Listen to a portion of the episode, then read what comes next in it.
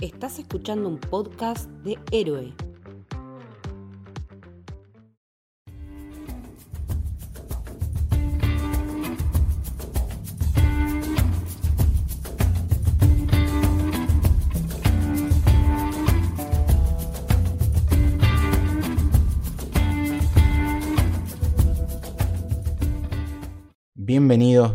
Bienvenidas al Camino del Héroe. Mi nombre es Lucho y estoy acá con la genia, la número uno, la indiscutible, Mili. ¿Cómo andás? ¿Cómo va, Lucho? ¿Todo bien? ¿Cuántas flores, amigo?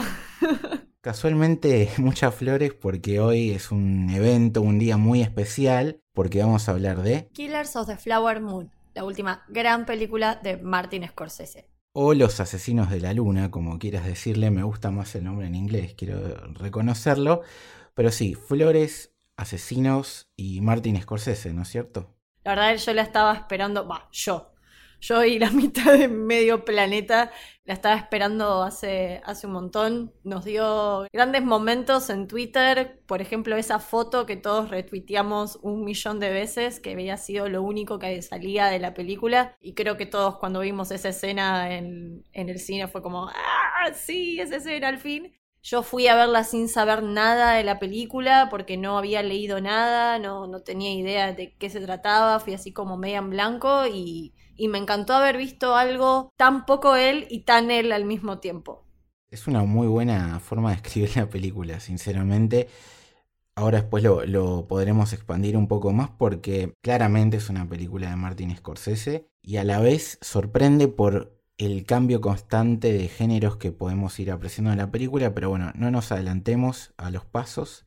Y lo primero que te quería preguntar, que siempre lo, solemos hacer, ¿cómo la vio cada uno? Y al principio, sin spoilers, ¿qué te pareció? ¿Querés empezar vos? Sí, por supuesto. Bueno, yo obviamente fui a verla en cine, cosa que recomiendo. Me parece que es una película que sobre todo por, por su duración. Creo que es una muy buena experiencia verla en, en cine. Hay un montón de entrevistas de Scorsese hablando sobre, che, te pasás cinco horas viendo algo en la tele, creo que podés estar tres horas viendo una película y, y, es verdad, yo estoy bastante a favor de eso, pero es verdad que capaz si estás en tu casa y me echas un par de pausitas. Y no es lo mismo ver una película de corrido que verla en, tu casa. No porque la experiencia sea mejor o peor, es distinta. Yo elijo la del cine y, la prefiero. Como comentaba antes, no sabía nada de, qué se trataba la película y me sorprendió bastante por toda la, la historia que cuenta. Seguramente también lo vamos a hablar después, pero me parece que es una película que toca muchos temas actuales, muy actuales. Nada, a mí me volaba mucho eso la cabeza de que incluso había personajes diciendo determinadas líneas de diálogo y era como, wow, esto lo pones hoy en día y aplica totalmente. Aparte que cinematográficamente es preciosa, está filmada como la concha de la lora, como sabe solamente hacer él salí también como muy conmocionada, como bastante angustiada, porque no deja de ser una película como bastante, bastante triste por momentos, bastante que uno se desilusiona de la humanidad. ¿A vos, Lucho? Yo, mira, tuve una movida estratégica espectacular. Fui a ver la película el día de las elecciones generales en la Argentina, en la que eh, no hubo un ganador claro, porque tenemos que ir a un balotaje y viendo cómo era el panorama ¿no? de, nuestro país con las redes sociales, los medios de comunicación, ¿no? el, bombardeo de, un montón de cosas que a mí particularmente en este momento de mi vida me estresan demasiado, dije, voy a aprovechar para ir a ver la película en este momento, aislarme de, de la realidad durante tres horas y media y cuando salga ya tener los resultados. Bueno, más allá de que fue una jugada maestra y mi salud mental lo agradeció eh, haber hecho eso y poder disfrutar en el cine de este peliculón. Lo que termina de redondear mi gran estrategia fue lo que fui a ver. O sea, claramente estamos ante una de las mejores películas del año, si no es la mejor película del año. Estamos ante una obra maestra más de nuestro queridísimo Martin Scorsese. Entiendo que puede haber un montón de gente que lo abrume el metraje, como dijo Millie, pero la realidad es que no, no lo sentís. Es una película que va increciendo constantemente, que tiene que ser lenta cuando lo, cuando lo necesita la película, porque tenés que entender un montón de cosas, y después hay un momento en que decís, pará, pará, pará, deja de seguir avanzando, quiero saber un poco más de todo esto, y la película tiene un frenesí increíble que cuando termina decís, che, ¿cómo que pasaron tres horas y media de esto? Se te hace mucho más corto de, lo que realmente lo aparenta y eso tiene que ver con la genialidad que hay en todo lo que vemos en pantalla, no solamente en lo que hace Scorsese, sino en toda la gente que lo acompaña, el cast y lo abrumadora de la historia que, nos vienen a contar, que en mi caso, como el tuyo, Mili, más allá de ver el, único, no sé si hay más, pero yo vi uno solo, un solo tráiler, no tenía ningún otro tipo de conocimiento, sabía que está basado en un libro, en un hecho real, pero fui a sorprenderme y creo que es la mejor recomendación que le podemos hacer, aparte de que la vean en el cine, es eso, que si no, no conoces mucho o no te enteraste mucho o no quisiste interiorizarte, andá y déjate llevar. Para empezar a hablar un poco de la película, acá decidimos con Millie ir por lo más importante de todo, que es hablar de la persona más importante que tiene la cinta, el dios Martín Scorsese. Estamos ante una de las personas más importantes que tiene la historia de este arte del cine. Aunque nunca en tu puta vida hayas visto una película de Scorsese, estoy seguro que te llegó de alguna manera porque muchas de sus producciones se terminaron transformando en íconos de la cultura popular a través de otras cosas, incluso desde un capítulo de Los Simpsons. Y si bien está toda esta boludez ¿no? de, querer transformar siempre las cosas en, un Boca River o, querer generar disputas, esto de no, como Scorsese criticó a Marvel, no, no lo voy a ver. No, anda a verlo. Si te gusta Marvel, te va a gustar Scorsese porque es una leyenda y es un tipo que, perdón, Milly se va a enojar con lo que voy a decir ahora. No sabemos cuántas películas más vamos a tener de él. Entonces es un acontecimiento en sí mismo ir a verlo. Primero teníamos que destacarlo a él y creo que Milly tiene más cosas para aportar y elogios para tirarle a Martin. No, bueno, no es que me, me, iba a enojar, es algo que me angustia muchísimo pensar en la posibilidad de que este hombre en algún momento no esté en este plano, pero me pasa con todos los clásicos, con Clint Eastwood, con Spielberg, no, yo qué sé, como gente en la que no coincido el día en el que estas personas no estén en, en el mismo plano que nosotros. Scorsese a mí me parece que es un gran contador de, historias. Es épica la manera que él tiene de, narrar sus historias.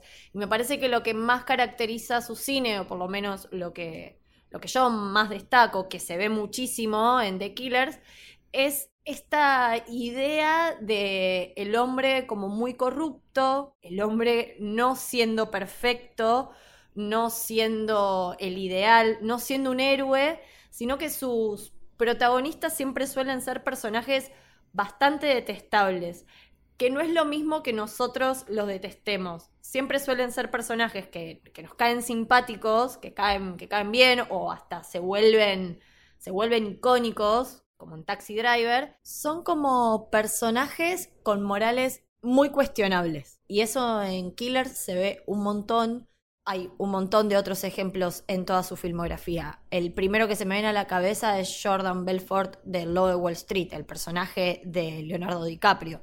Pero después lo podemos ver en un montón de otras películas, desde Toro Salvaje hasta los protagonistas de Goodfellas, ¿no? Y me parece que también siempre se recae un poco en esto de cuando sus protagonistas tienen determinados objetivos, no miden las consecuencias con tal de lograr sus objetivos y suelen tomar caminos bastante, como mencionaba antes, bastante cuestionables, bastante amorales, bastante crueles en, este caso en particular.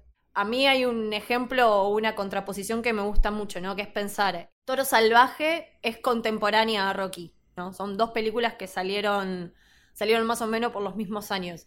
Y cuentan historias muy similares, historias de boxeadores. Y mientras en Rocky tenemos al personaje de Rocky Balboa, justamente al que queremos que le vaya bien y con el que empatizamos un montón, y que en algún punto él mismo también representa todo lo que es El sueño americano. En Toro Salvaje tenemos la antítesis de Rocky. El personaje inspirado en, Jake LaMotta eh, no era un ejemplo a seguir bajo ningún punto de vista. Es una película donde él empieza triunfando, pero termina cayendo. Nunca sus películas van a tener como ideales o, gente que decís, oh, esto es un modelo a seguir. The Irishman también, personaje de, Jimmy Hoffa, uno lo ama, pero la verdad que el chabón era un corrupto. Hasta en El Aviador que también pasa, ¿no? Como que es un personaje que termina súper enfermo. Y me parece que todo esto mencionado se ve mucho en Killers of the Flower Moon, pero con la diferencia de que en Killers no empatizamos con los personajes principales, que son claramente los malos de la película.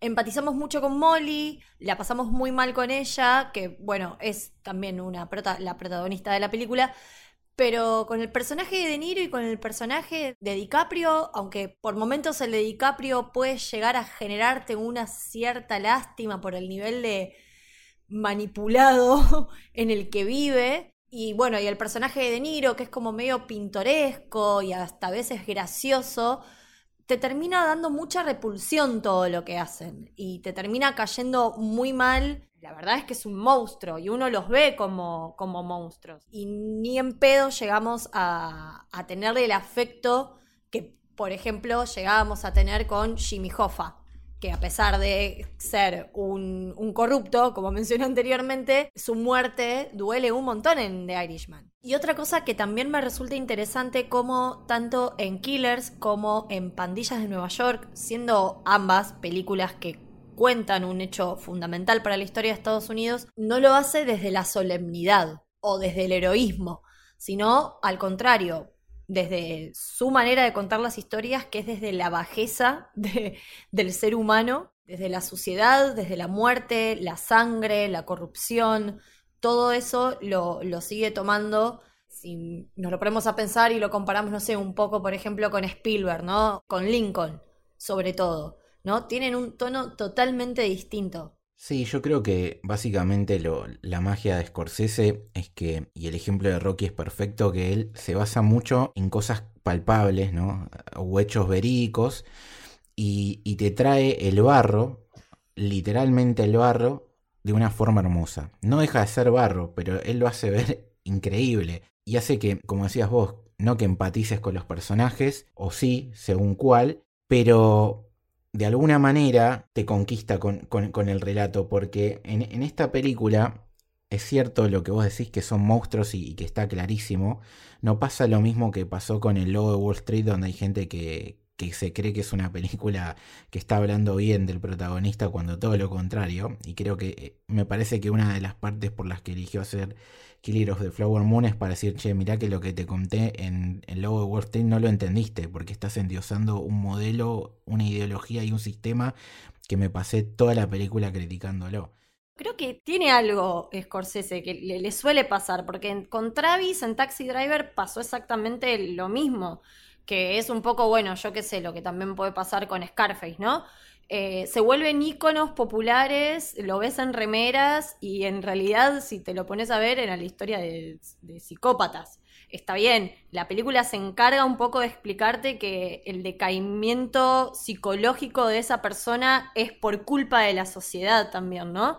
Pero tiene un poco esta cosa de la, gente no sé hasta qué punto termina o no de, entender un poco sus, sus, películas. Sí, y generalmente suele ser el mismo grupo de gente, lamentablemente, la que termina tomando estos personajes como bandera o como pasó con el Joker, que entre paréntesis es un choreo al rey de la comedia de del querido Martin, pasó lo mismo, ¿no? Son personajes que la gente no entiende realmente lo, que te están contando de la película y los quieren transformar en, ejemplos de, de, otra cosa que me parece que, que, si Martin lo ve no, no debe estar muy conforme con eso. Y creo que por eso en esta película en particular se corrió un poquito más y como decís vos no sucede lo mismo con los villanos. O sea claramente hay una antipatía. Si te gusta ver en pantalla eh, a estos personajes es porque lo que hacen Robert De Niro y Leonardo DiCaprio es una locura. Entonces, te gusta verlos porque disfrutás de la actuación y disfrutás de todo lo, lo, que te están contando por la forma en la que te están contando, pero queda mucho más claro que son dos hijos de puta, cosa que en, otras películas por ahí por el carisma, por el, uso del humor o, lo que fuera, hizo que, se confundiera y como dijiste vos, desde Taxi Driver para acá le ha pasado a Scorsese. Hemos hablado un poquito de, quién es Scorsese, ¿no? De, los matices, lo vamos a seguir haciendo obviamente a lo largo de, todo el, análisis, pero para ser un gran director no solamente tenés que ser un genio con la cámara como es Scorsese, sino también tener un gran equipo el cual no solamente hagas que se luzcan ellos, sino que te permitan a vos lucirte más. Entonces quería que hagamos un breve repaso de quienes han trabajado con él la película y también contar un poco cómo llegamos a esta película. Primero hay que hablar de que estamos hablando de un libro en el cual se basó eh, nuestro queridísimo Scorsese, cuyo autor es David Graham. El libro tiene el mismo nombre que la película, y se le suma un I que dice el nacimiento del FBI. Que eso es algo que después quiero que hagamos ahí un asterisco para, para después tocarlo. Y este libro de David Graham, que es un escritor, un periodista que ha tenido varias adaptaciones de sus textos en los últimos años, ha sido un, libro que le llamó la atención a Scorsese. Tengo entendido que también hay otros directores que se interesaron y, que no sé por qué no, lo, lograron y terminó Scorsese ganando la, la, movida y haciendo la película. Pero para adaptar el guion lo llamó a Eric Roth, que es un escritor que ha trabajado con varios directores muy distintos y en películas que no tienen mucho que ver una con la otra, que habla muy bien de él primero como escritor y después de Scorsese, no decir, este pibe que estuvo en Múnich o en Forrest Gump me puede servir para adaptar esta película que no tiene nada que ver con eso y que es literalmente algo, un suceso, una tragedia eh, verídica de mi país. Y la verdad que creo que entre los dos hicieron un grandísimo trabajo y acá podemos hablar un poco también de lo que decíamos antes del metraje. Yo creo que gran parte del éxito de que uno no sienta esas 3 horas y 20 y que hay veces que ves una película que dura 90 minutos y se te hace pesada, es por la fluidez que tiene el guion justamente. Me parece que, que si bien confluyen para mí un montón de géneros en la película, en su narrativa es muy constante, ¿no? La información te la va dando de a poco, los sucesos van creciendo cada vez más, de hecho, hasta hay un momento que un personaje le dice al personaje de De Niro como esto se está haciendo muy obvio, ¿no? Como claro, cada vez todo se hace más terrible y me parece que, que verlo se vuelve como algo bastante llevadero. A mí no se me hizo pesada. Creo que dura tres minutos más que The Irishman. Sí, tal vez la noté con otro ritmo a diferencia de The Irishman, pero es como decías vos antes, me parece que es una película que también necesita introducirte en otro universo, en otra comunidad muy distinta a por lo menos a, la nuestra, te introduce una familia, te introduce sus costumbres y bueno, después se mete más en el meollo de, de la cuestión. Me parece que nunca pierde el hilo narrativo, si bien sí es una película larga, no, no se hace densa para nada. Hay que contar que originalmente la, idea de Scorsese era totalmente distinta y el enfoque de la película iba a ser otro. Y en un momento él toma la decisión de decir, me parece que no es por acá, estamos haciendo la mirada muy desde nuestro punto de vista, iba a quizás darle más atención a la otra parte del libro que mencionamos antes que tiene que ver con el nacimiento del FBI y de hecho el personaje de DiCaprio iba a ser el que interpreta a Jesse Plimons y en un momento decide darle mucho más protagonismo a los Osage, que es esta tribu eh, originaria de los Estados Unidos y por eso crece muchísimo el, metraje de, la actriz Lily Glaston que hace de Molly y por ende cambia el rol de DiCaprio que es una de las musas que tiene Martin Scorsese y eso es otro mérito que le podemos dar justamente al laburo de guion que tuvieron, pues creo que si nos ponemos a verlo con el diario del lunes, como suele decir, me parece que es un acierto el enfoque que tuvo la película. Sí, hubiera sido si no muy como bueno, el hombre blanco nuevamente triunfando o salvando a esta gente que no puede sola o que necesitan de nosotros. Después podemos decir de dos partes esenciales que tienen que ver cuando uno va a ver cualquier tipo de película, que es la fotografía y la música, ¿no? Son dos cosas que hacen que uno termine de conectar y, que le da la belleza definitiva a la película. La fotografía está Rodrigo Prieto, que ya viene trabajando en las últimas películas con Scorsese. Y aparte es un personaje muy interesante porque este año ya la rompió en Barbie. O sea, es un chabón que ya metió dos mega hits en este 2023 y que fuera eso ha trabajado en películas muy distintas y, con otros directores como en Argo, en Babel y en Brokeback Mountain. Así que también es otra promesa, por así decirlo, de, de este rubro y que está muy bien seleccionado por Martin. Y banco mucho a la editora Telma, que también sigue siendo la misma de, siempre. Y esto un poco lo que decías vos antes, ¿no? Lo, lo, importante de, encontrar pares que te acompañen en, este camino. Y creo que la más longeva y la que más lo acompaña en todos estos años es, es Telma. Es impresionante, tipo, creo que, no sé, el 80% de sus películas fueron editadas por, por ella. Y aparte estamos hablando justamente de una película tan larga y saber cortar, saber ayudar a darle ritmo a la película, a que se entiendan ciertas cosas, a, la decisión de decir, bueno, esto al final no lo ponemos, esto sí, esto lo cortamos, elegimos mejor esta escena, tiene que ver con ella y es un, tipo de trabajo que no suele ser muy destacado, por lo menos para las grandes masas. Y en este caso, aparte de ser su eterna compañía, estamos hablando de una mina súper exitosa en, en, su trabajo puntual. Tres Oscar ganó con películas de, de Martin, como son El infiltrado, el aviador y Toro Salvaje. Es una grosa y creo que también entiende mucho la narrativa de él, por lo tanto puede hacer el trabajo que hace, que, que es excelente. Y por último, que lo, mencionamos así brevemente antes, eh, la música está a cargo de Robbie Robertson, que es un legendario músico del rock, tanto a nivel solista como con la banda The Band, que estuvo ya, quedó dentro del Salón de la Fama del Rock y que cuando incursionó en esto de realizar bandas sonoras siempre fue trabajando con Scorsese en múltiples películas, de hecho las últimas cinco de Martin estuvo con él, estuvo en Casino, y que lamentablemente este año falleció y que no llegó a ver la película ya estrenada de manera comercial. No sé si estuvo en el festival de Cannes, creo que fue donde se estrenó la película, pero bueno, una leyenda de la música y una leyenda también de las películas de Scorsese, una pérdida sensible para, para, lo que viene y que creo que en esta película hace un trabajo espectacular porque se supo adaptar muy bien a meternos un poco a nosotros en la cultura ¿no? que, que nos están retratando.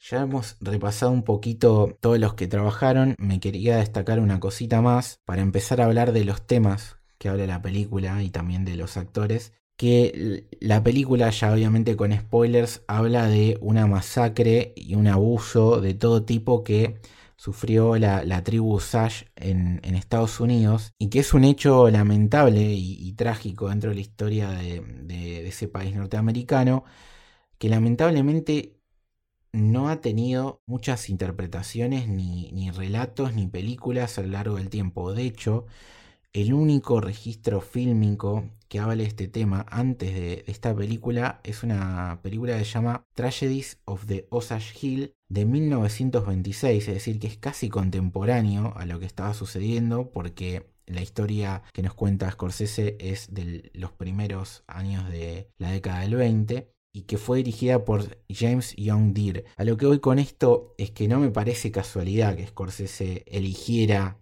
hablar de esta película, porque justamente al ser un tema tan importante es increíble y a la vez no lo es, que no existieran ya otras películas que, contaran esta historia, ¿no? Y me parece que ahí entra en juego lo que vos decías antes, ¿no? La importancia que también tiene haber sacado la parte del, del FBI, ¿no? Como decir, bueno, acá no importa el nacimiento del, del FBI, acá lo que importa es lo que le pasó a esta comunidad que aparte es una comunidad que ya habían echado de sus propias tierras y tuvieron que irse a otros terrenos, a otro lugar inhóspito, donde pensaban que no iba a haber nada y bueno, después terminaron encontrando petróleo. Fue una comunidad que se enriqueció un montón, pero primero tuvo un desarraigo enorme. La película inicia con un ritual originario de, de ellos que están enterrando, ¿no? Es para mí es como esto de estar enterrando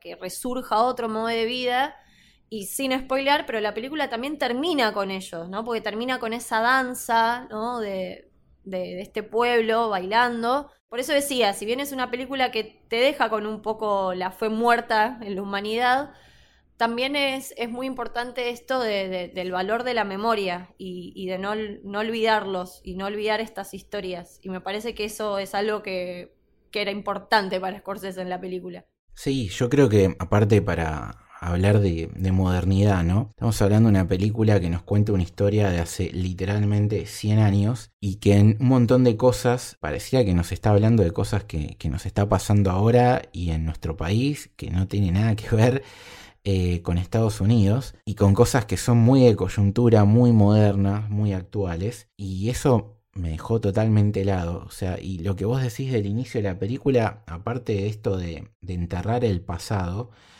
la película habla de la pérdida de la identidad, ¿no? O sea, literalmente están enterrando eh, su cultura porque saben que lo que va a venir a partir de ahora, con la llegada del petróleo, es un cambio de, forma de vivir, saben que van a venir los blancos, saben que van a venir gente a cambiar todo lo que ellos conocen hasta ese momento y están viviendo un duelo justamente por eso. Dicen, van a venir los blancos, va a venir el petróleo y la forma en la que nosotros estamos criando a nuestros hijos va a cambiar.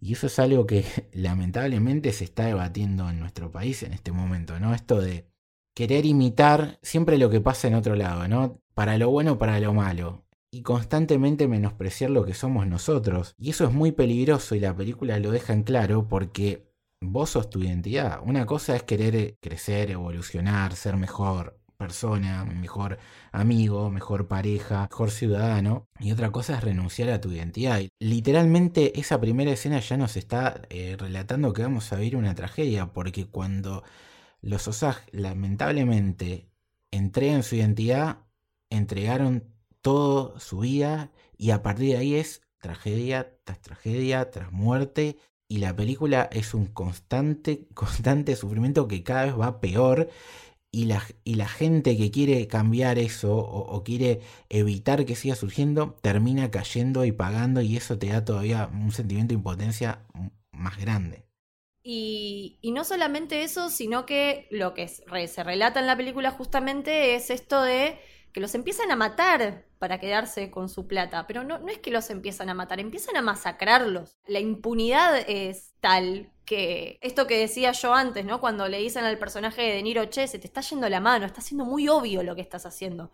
¿No? Como que la injusticia estaba, estaba ahí. De hecho, hay un, hay un momento también bastante importante en, la película donde está el personaje de Molly, que es la, esposa de, DiCaprio, y hay un momento que ella está hablando con su mamá y la mamá le dice, ustedes están casando con, con todos hombres blancos porque la seducen a las mujeres y nuestra sangre se, se está, se, se, está destiniendo, ya no tiene el, mismo, el mismo color, ¿no? Como esto que decías vos, se, van perdiendo las tradiciones, se va perdiendo la sangre.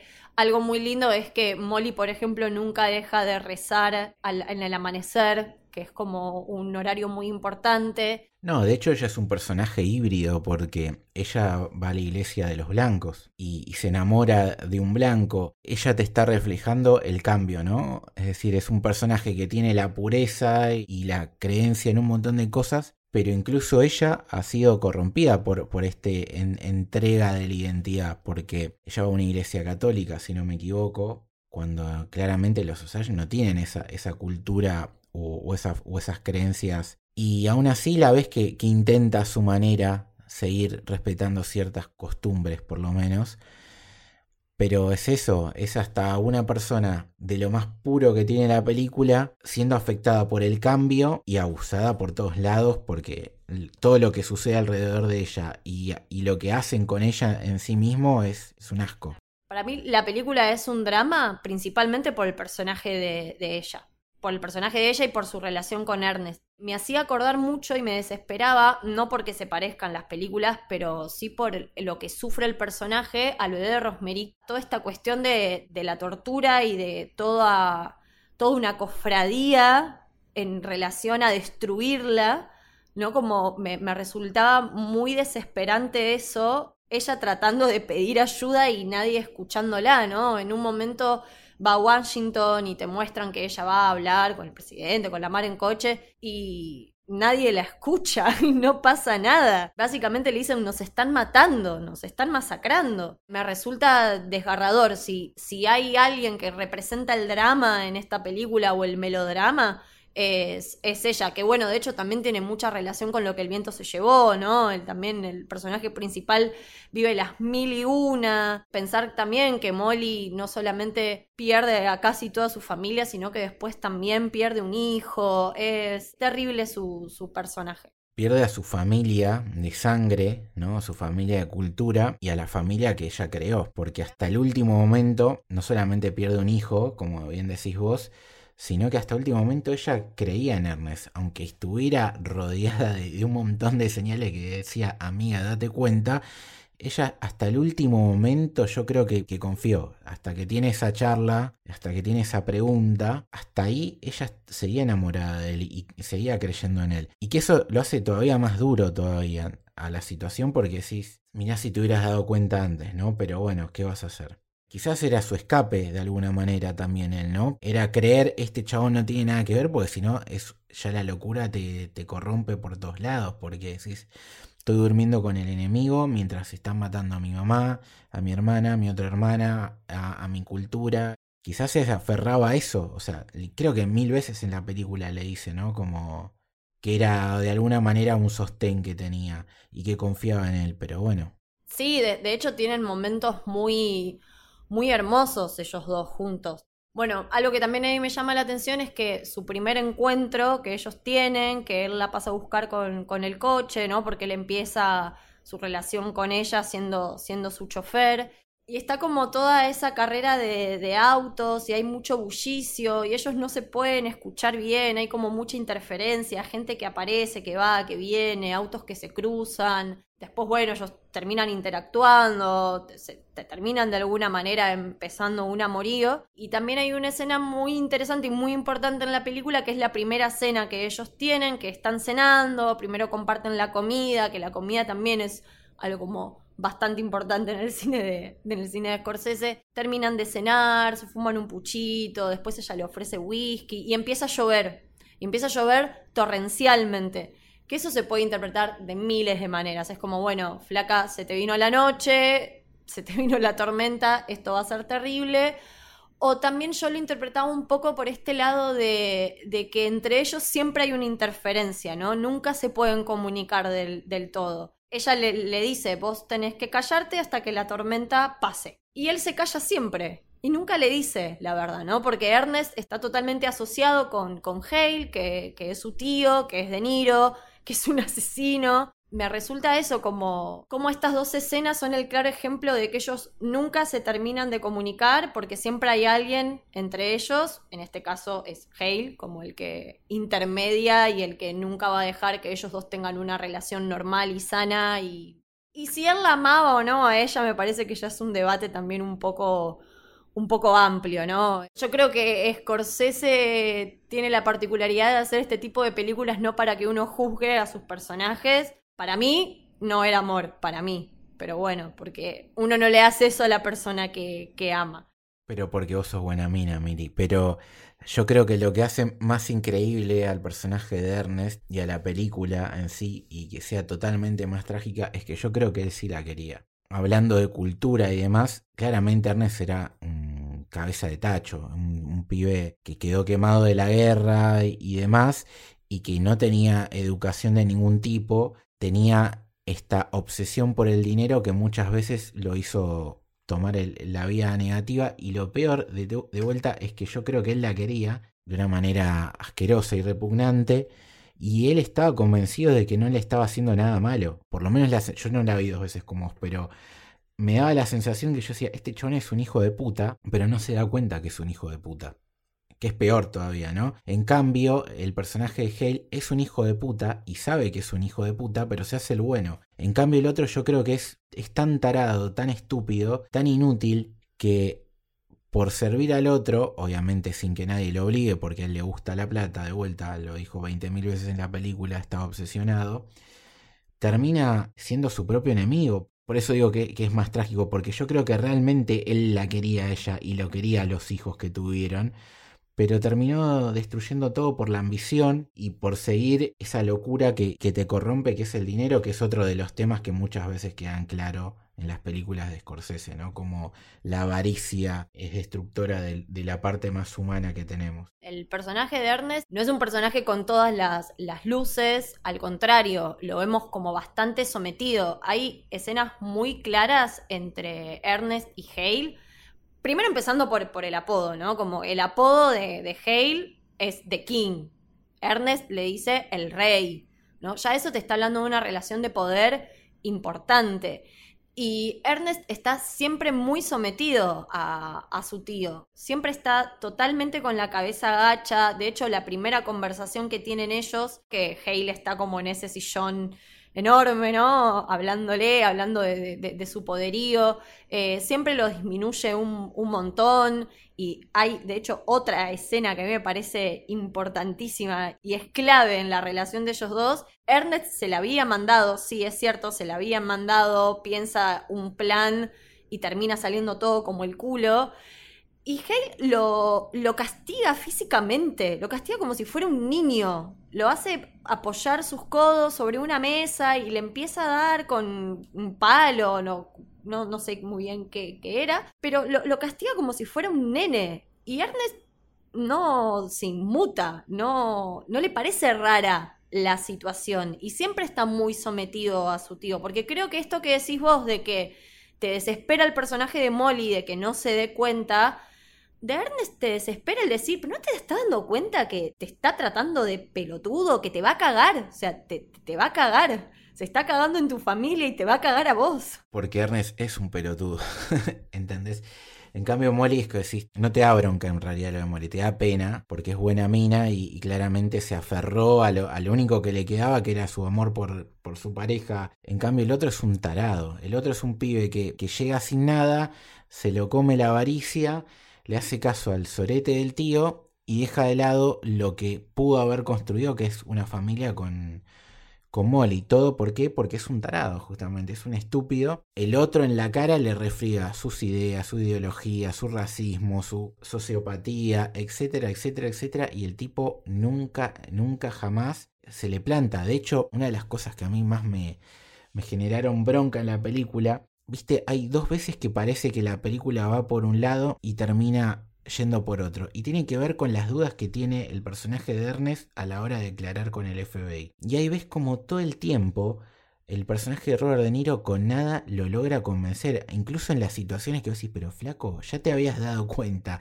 abriste los ojos lo ibas a cagar al tipo porque es lo que te correspondía hacer. Hablas de integridad, hablas de valores, hablas de, redimirte y, el, y vuelta, el tipo te dijo dos boludeces, te juntó con el abogado, te rodeó de un par de pelotudos y te volviste a dar vuelta. Y cuando te das vuelta le mentiste a Molly y ahí, chau, perdiste todo. Bueno, Hale es un psicópata, claramente es un psicópata y el psicópata tiene esa característica, ¿no? De endulzar muchísimo a las personas. Bueno, esa escena que, vos decís, cuando Ernest entra al despacho de, Hale y están el abogado, los médicos, empresarios. Todos los garcas. Todos los garcas juntos, todos los que habían planificado básicamente cagarle la vida a Molly y todos los asesinatos juntos en esa habitación, en ese despacho, en que casi ese plano parece una, una fotografía y para mí también por eso dialoga mucho con el inicio, muy al inicio cuando Ernest está leyendo sobre la historia de los Osage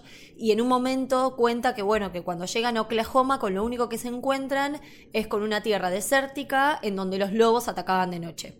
Y hay una imagen y dice, puedes encontrar los lobos en esta fotografía. Y para mí esas dos escenas dialogan muchísimo porque claramente en ese despacho los que están son los lobos, los lobos que estaban todo el tiempo al acecho de sus presas para matarlos, para quedarse con todos sus bienes, con todas sus riquezas, como lo hicieron siempre. Entonces también me parece muy terrible por, por ese lado esa escena y me parece que particularmente en ese momento Ernest termina siendo la presa de esos lobos. Pero también es un chaval al que todo, todo le, le, sale mal, ¿no? Todo lo que trata de planear por él mismo termina fallando. Incluso algo tan estúpido como él tiene varias interacciones con, con sicarios o, sí, asesinos a, sueldo. Y en una, para tratar de convencer a uno, le dice, bueno, ¿a vos te gusta mi auto? No, ¿Querés sí. robarme mi auto? Así yo cobro el seguro. Y hasta eso le sale mal, porque lo agarran al, al chorro, que también era asesino. Me quiero quedar con lo de los lobos y atarlo a algo que dije antes. De vuelta, me parece que durante los últimos años hay mucha gente que agarró el lobo justamente Wall Street y lo llevó por un lado de endiosamiento, de, de modelo de sistema socioeconómico, de revolución, de un montón de gente para mí lamentable. Y creo que a Martin le pasó lo mismo. Esta película creo que es a toda esa gente diciéndole, "Me- no la entendiste amigo, los lobos son estos, son unos tremendos soletes hijos de puta. Y creo que lo había dejado claro en mi película, pero vos no lo entendiste, bueno, ahora te lo estoy gritando en la cara cada cinco minutos en esta película. Los lobos, lo que significa ser un lobo para mí, la metáfora, es que son unos soletes.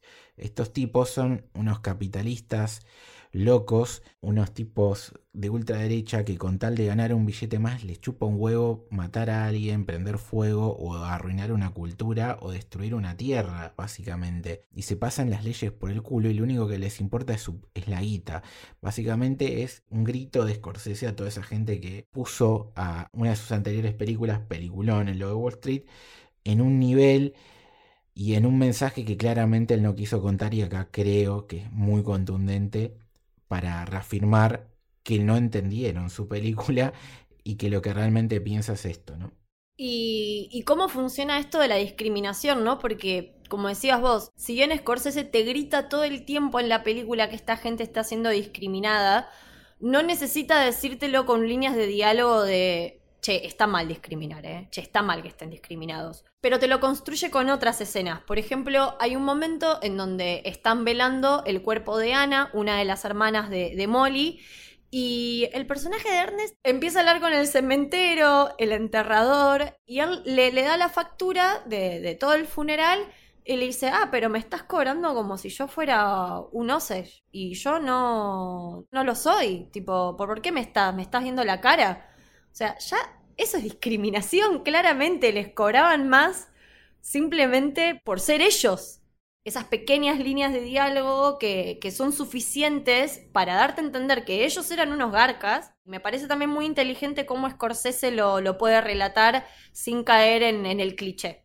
No, lo mismo pasa con, con el machismo, ¿no? Esta cosa de que te muestra claramente que a las mujeres las ven con un- como un objeto y no te hace falta que te lo digan. O sea, literalmente lo ves constantemente en la película y hay cientos de escenas y, de ejemplos de que básicamente eran un camino para llegar a la riqueza que tenían here- heredada, nada más. De hecho, uno de los personajes de la película empieza a salir con una de las hermanas de Molly, muere y sale con la otra. Y a todo el mundo le queda en claro que realmente no lo hace por amor ni cariño. Por ahí después se terminó enamorando de la segunda hermana. Andás a ver, porque toma, mete un cambio de postura al final y, y trata de, de esclarecer ciertas cosas. Pero No, amigo, trata de esclarecer porque sabe que había sido el otro y quería que al otro lo metieran preso. bueno, Chota, sí, no cambia nada. bueno. Perdón, no quería bajártela. Quise buscarle un poco de humanidad, algo que no lo tenía. Eran los dos lobos tratando de ver quién se quedaba con toda la guita. ¿Quién le mordía la cola al otro, no? lo que estás diciendo en relación a lo de, a lo de las mujeres, ¿no? Que también es muy extraño de, de ver y es muy chocante que los asesinatos a, la- a las mujeres te, lo- te los muestran con, con mucha, con mucha crudeza y creo que eso también es mucho trabajo de la, de la edición. El personaje de, de Ana, que es esta hermana de, de- Molly, que también es un poco esto de como de verla morir dos veces, ¿no? Porque cuando ella muere no, no te muestran cómo, cómo la mataron, pero sí te muestran a los médicos abriéndole la cabeza, básicamente. Y, y la vemos a Molly de- destruida, llorando, ¿no? Como que es una escena muy fuerte. Y sin embargo te muestran el cómo la mataron en la parte del juicio, ¿no? Y esto me parece que es un trabajo de montaje excelente, porque es como, bueno, esta información te la voy a dar después cuando vos la necesites.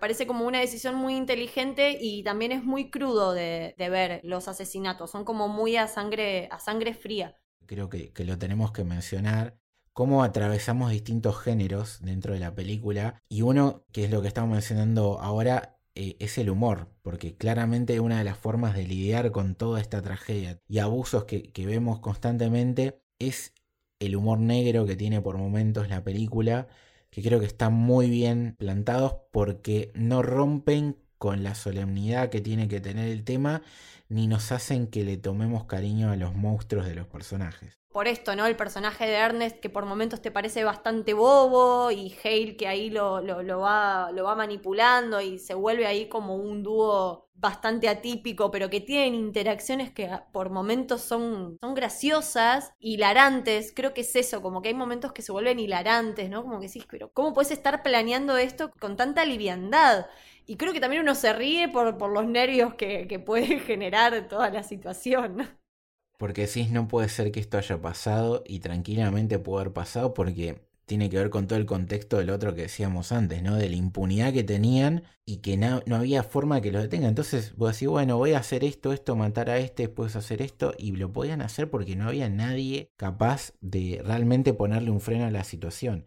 Después el drama, como hablamos anteriormente, me parece que está puesto totalmente en, el personaje de Molly y en, la familia. Me parece que la familia también es un tema troncal en las películas de Scorsese. En The Irishman es algo que se ve muchísimo, sobre todo en el personaje de Peggy, que es la, la hija de Robert De Niro en The Irishman, ¿no? Todo este personaje también muy parecido a Molly como muy silencioso, pero sin embargo que dice un montón y que es muy importante en la película. Bueno, hablando de críticas, me acuerdo que le han criticado a Scorsese que Peggy no tenía líneas de diálogo cuando es algo que no tiene nada que ver con la película eso y que es muy importante su personaje como observadora de todas las, las situaciones. Tal vez hay un género que yo lo, lo vi ahí en, en, Killers, que no hay otras películas de, de Scorsese de ese género, que es el western. Claramente es un western el western es el género americano por excelencia, ¿no? Es básicamente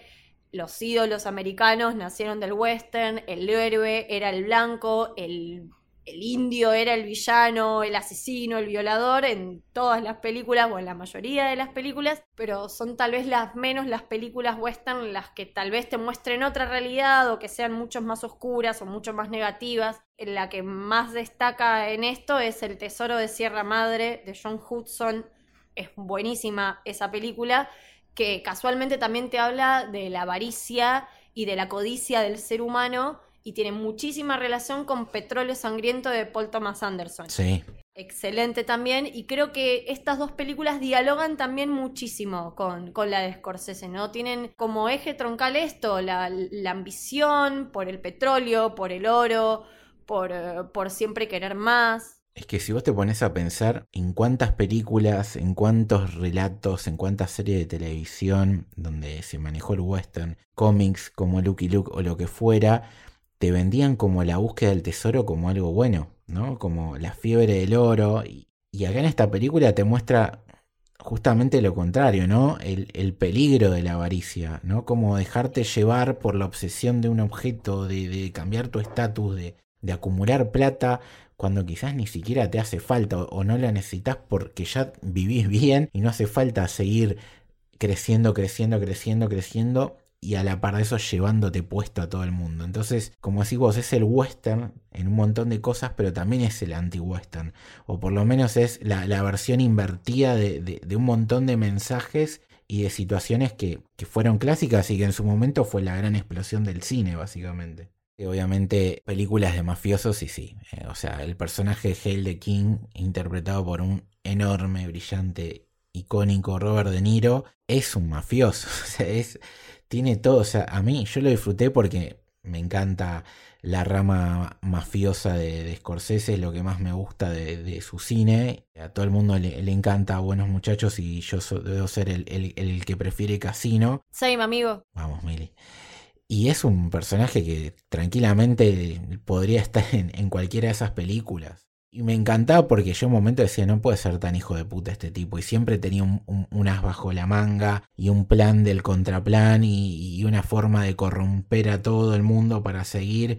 Y hasta el final el tipo insistió, insistió y, y ya preso, mandaba cartas a la gente, o sea, yo diciéndole yo soy el mejor del mundo, no se crean todo lo que dijeron de mí. O sea, hasta el último momento de su vida, hasta su último respiro, el tipo siguió intentando crecer y hacer lo que sea para mantener ese estatus que tenía. Y, me parece increíble y que es algo que obviamente Scorsese lo, lo maneja como quiere. En las otras películas de mafioso, como decías vos, en, en, Casino, en Buenos Muchachos, como te da esa cosa que decís como, ah, jaja, mirá, como qué hijo de puta. Y acá es como, che, qué hijo de puta, lo quiero muerto. El ojo del director en, en querer que, que no idolatres a este personaje, ¿no? No, no, no es un, un ejemplo a seguir, es un reverendo hijo de puta y te lo muestra como tal. Tal vez también por este cinismo, ¿no? Que tiene el personaje, que tiene mucho esto de, de que él quiere a la comunidad y que él dio tanto y que dice, no, pero yo los quiero, los quiero un montón y son buenos amigos, siempre van a ser tus mejores amigos. Y después el que era tu mejor amigo lo mataste, lo mandaste a matar. Porque habías pagado un seguro de vida del chabón. Eran 10 mil dólares, creo, una cosa así. Solamente por eso, como tenía un seguro de vida y se, iba, y se iba a vencer, tenía que esperar a matarlo hasta que se venza. No sé qué cosa, qué cláusula, y a partir de ahí lo podía matar. O sea, lo estaba viendo como, perdón el ejemplo, como un animal que, que engordó lo suficiente para ya poder comérselo. Y bueno, me parece que también tiene un poco de, de policial con esta introducción al, al, FBI, que como decías vos, no, no los pone en el centro de, la cuestión porque me parece que no, no le importaba contar esa historia. Para eso pueden ver J. Edgar de Clint Eastwood, que es muy buena. Exactamente. También con DiCaprio. También con DiCaprio, sí, sí. Me parece que también está muy bien y, y Scorsese también tiene en su haber otros policiales, como decías vos anteriormente, Los Infiltrados, que ganó un Oscar, que es una remake. Bueno, a la academia que le gustan tanto las películas sobre la historia de América y demás, bueno, tal vez se lo podrían dar por esta hora. Cumple con todos los cánones que a ellos tanto les gustan. Como mínimo vamos a tener muchas nominaciones. Yo creo que el, trío de, actores va a estar ahí seguro. Lo DiCaprio, De Niro y, Lily Gladstone es abrumador. Y para hablar mínimamente del cast, que no lo hablamos, bueno, de ellos sí, porque Scorsese se, apoyó mucho en conocer realmente a la comunidad Osage, aprendieron el idioma, he leído y he visto que De Niro se puso al hombro y se enamoró y, le puso muchas ganas a, poder hablar con, este dialecto y creo que lo hace muy bien eso también en la película hay muchos actores con vínculos de raíces de, esta tribu y después hay un montón de otras caras súper famosas que justamente tienen que ver con este tercer acto y lo que estabas mencionando vos Mili de, lo del FBI ¿no? tenés a Jesse Primus como uno de los detectives del FBI y tenés a John Linktow y a Brendan Fraser con, los abogados y, toda esa parte más legal, que he leído gente que se quejó de eso. Me parece que está bien la importancia que le dio en la película porque no deja de, haber sido un suceso histórico para Estados Unidos todo este caso porque fue, como dice el libro, el nacimiento del FBI y, la recomendación que, que haces de la película viene al pelo porque tengo entendido que fue como el primer gran caso que tuvo el FBI y creo que fue el punto de partida para algo que hoy en día es súper común para nosotros en cosas cotidianas como el DNI y para la criminología en general que es el uso de las huellas digitales. Entonces, gracias a todo esto que pasó, a esta tragedia, se implementó esa tecnología y esa forma de, llevar a la justicia un montón de asesinatos.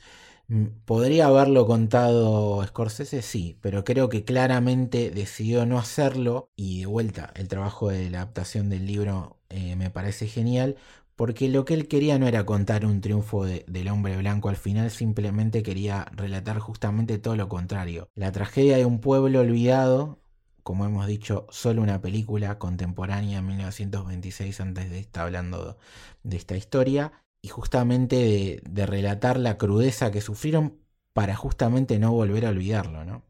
En esa última parte del, del FBI, donde la película se pone tal vez más de policial, que es la última parte porque necesita darle un cierre a esta historia y la resolución fue esa. Pero hay una frase que a mí me, me quedó mucho, ¿no? De que hay un personaje que no, que no tiene miedo a ir preso, que no tiene miedo a la policía, ¿no? Y que dice, es más fácil ir preso por matar un perro que por matar a un Osage. Y eso me parece como terrible, pinta muy bien todo lo que es la, la, película y la impunidad con la que vivían todos esos asesinos, ¿no? Sí, ahora quiero hablar un poco de eso y meternos un poco en el final. Obviamente ya hace rato hablamos con spoiler, pero bueno, eh, amerita que, que hablemos del final porque hay creo que varios temas para analizar para mí como que la película tiene varios finales, ¿no? Como que está primero el final de Ernest, ¿no? Que es esta charla que, tiene con Molly. Molly le, le, pregunta qué me inyectabas, qué me estabas dando. Y él en el momento en el que debería por primera vez decirle la verdad a la persona que supuestamente amaba, elige volver a mentirle y decirle que, que nada, que era insulina, nada más y ella se, se, va sin decirle nada, que eso me pareció grandioso, porque también es algo muy característico de su personaje, ¿no? Y es algo que también Hale le siga mucho a, Ernest, como esto de, bueno, son una comunidad de pocas palabras, eh, no necesita llenar los vacíos, y ella elige no responder absolutamente nada, solamente se va y cierra la puerta. Y me parece que con esa puerta cerrándose ella dice bastante, ¿no? La, la, película, absolutamente todas las puertas se le cierran a, a Ernest. Me parece un final justo para, para, ese, para ese personaje. Sí, que, que, al principio, que es esta dualidad y esta cosa rara de Ernest que te decía antes, él le daba la insulina y, creía, y, y, realmente yo creo que creía que le estaba haciendo bien, pero en un momento de la película, creo que él cuando empieza a dudar de todo lo que le está pasando, de, incluso de su tío por primera vez, comete el gran error, yo creo que de su vida, que chequea y se da cuenta que, le, que es insulina y se la inyecta, o sea, se, se la pone en, en, la medida y también se pone él, de una forma como un castigo de alguna manera, pero él al final sí sabía que, le estaba haciendo mal. Le está dando una oportunidad él de que le diga la verdad, ¿no? Es como si me dice la verdad, hasta lo, lo podría haber llegado a perdonar, me parece pero él no entiende y la vuelve a cagar. Y le miente en la cara y ahí ya está, se acabó. ¿Y cómo terminar? Chupando con el estúpido del hermano, que es otro sorete que no lo dijimos. Me gustó mucho este, este segundo final, que es como este relato de, de radio, ¿no? Que también podemos ver eh, que aparece Scorsese en primera persona y me parece que que aparezca Scorsese en primera persona a contarnos el final de la historia eh, me parece como bastante, bastante significativo, ¿no? Ponerle cara a, esto. Y, nada, que es como mencioné antes, que termine con esa danza de la comunidad bailando, ¿no? Que sea una película que empieza con ellos y que termine con ellos y, no con las fotos de, los asesinos o con lo que fue su vida, ¿no? Eso queda en un segundo plano. Parece un gran, gran homenaje para esta comunidad que sufrió tanto y es un excelente cierre para una película magistral que sí, para mí debe ser ya la mejor del año. Yo quería hablar de ese final por múltiples razones. Primero que, como decís vos, que Scorsese dé la cara, por así decirlo, en una película de él, hablando, contando una situación, es un acto de valentía, ¿no? O sea, uno podría decir que es un acto de, no sé, de ego y no, nada que ver, porque lo que básicamente está haciendo Scorsese es hacer una denuncia y un recordatorio. Que de vuelta, es una, es una película que sucede en un mundo totalmente distinto al nuestro, porque si bien Estados Unidos compartimos continente, somos países muy diferentes. Un siglo antes de nuestra actualidad, en una comunidad como la de los Osage, que no es la nuestra, que no conocemos y no conocíamos hasta que hemos visto esta película, aún así uno lo puede identificar y lo puede atar a un montón de cosas que son actuales, ¿no? Las palabras de Scorsese, aparte de, decir, che, no olvidemos, como dijiste vos durante varias veces en nuestro análisis, lo que le pasó a esta gente, no nos hagamos los boludos, uno lo podría imaginar a Scorsese diciendo nunca más, uno lo podría imaginar a Scorsese diciendo fueron 30.000. Son cosas que lamentablemente necesitaríamos que aparezca un Scorsese y las diga y las reafirme, porque un siglo después, en un mundo totalmente distinto, en una comunidad, en una cultura diferente, estamos viendo que nosotros en Argentina hay discursos, hay intentos y hay cosas. Aún un año después del estreno de Argentina de 1985, donde hay personajes nefastos que intentan que nosotros perdamos nuestra memoria que borremos las cosas que han pasado y nos quieran borrar la cultura y nuestra identidad. Entonces, es muy fuerte cuando uno termina de ver una película así, como me pasó a mí de vuelta el día de las elecciones de Argentina, y en vez de salir triste como, o, conmovido como debería pasar, yo salí con ganas de, salir a grabar este podcast y decir esto. Y decir nada, que celebro rotundamente el mensaje de Scorsese, me parece que es una persona muy valiente y que todos nosotros, me parece que es de vuelta el mensaje de la película, deberíamos agarrarnos de lo que vemos, lo que nos cuenta y tomarlo ejemplo para no entregar nunca nuestra identidad y no borrar nuestra memoria. Me parece bastante atinado, aparte de mencionar estas cosas, porque es como decís vos, me parece que no tiene que haber lugar para la tibieza. Nosotros sentamos también una, una postura bastante firme y me parece que, como mencionamos en, todo, en todo el episodio, lo importante de, de recordar, de recordar las raíces y de no perder la empatía también, ¿no? Un apartado, porque no lo dijimos. Si pueden, vayan a verla al cine, no, no se pierdan la oportunidad. Es una película que a Scorsese le costó conseguir financiamiento y lo hizo a través de Apple y de Paramount, si no me equivoco. Es decir, es una película que no va a tardar mucho en llegar a, las plataformas. No sé cuál de las dos va, a estar en, Latinoamérica y en Argentina en particular, pero va a estar, sépanlo. Pero bueno, vayan a ver la película no sé si les quedó claro, nos encantó a nosotros y bueno, quería recordar eso, decirles que la van a tener en streaming, pero no sean boludos, boludas y, vayan a verla en cine mientras puedan. Bueno, Mili, ¿dónde la gente te puede leer, escuchar, seguir y demás? A mí en Twitter como Disilient con doble S y guion de abajo. ¿A vos, Lucho?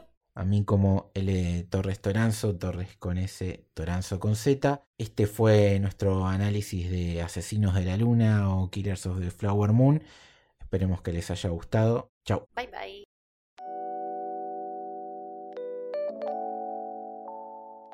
Si querés seguirnos en redes, podés hacerlo en Twitter en arroba Camino Héroe y en Instagram en arroba Camino del Héroe.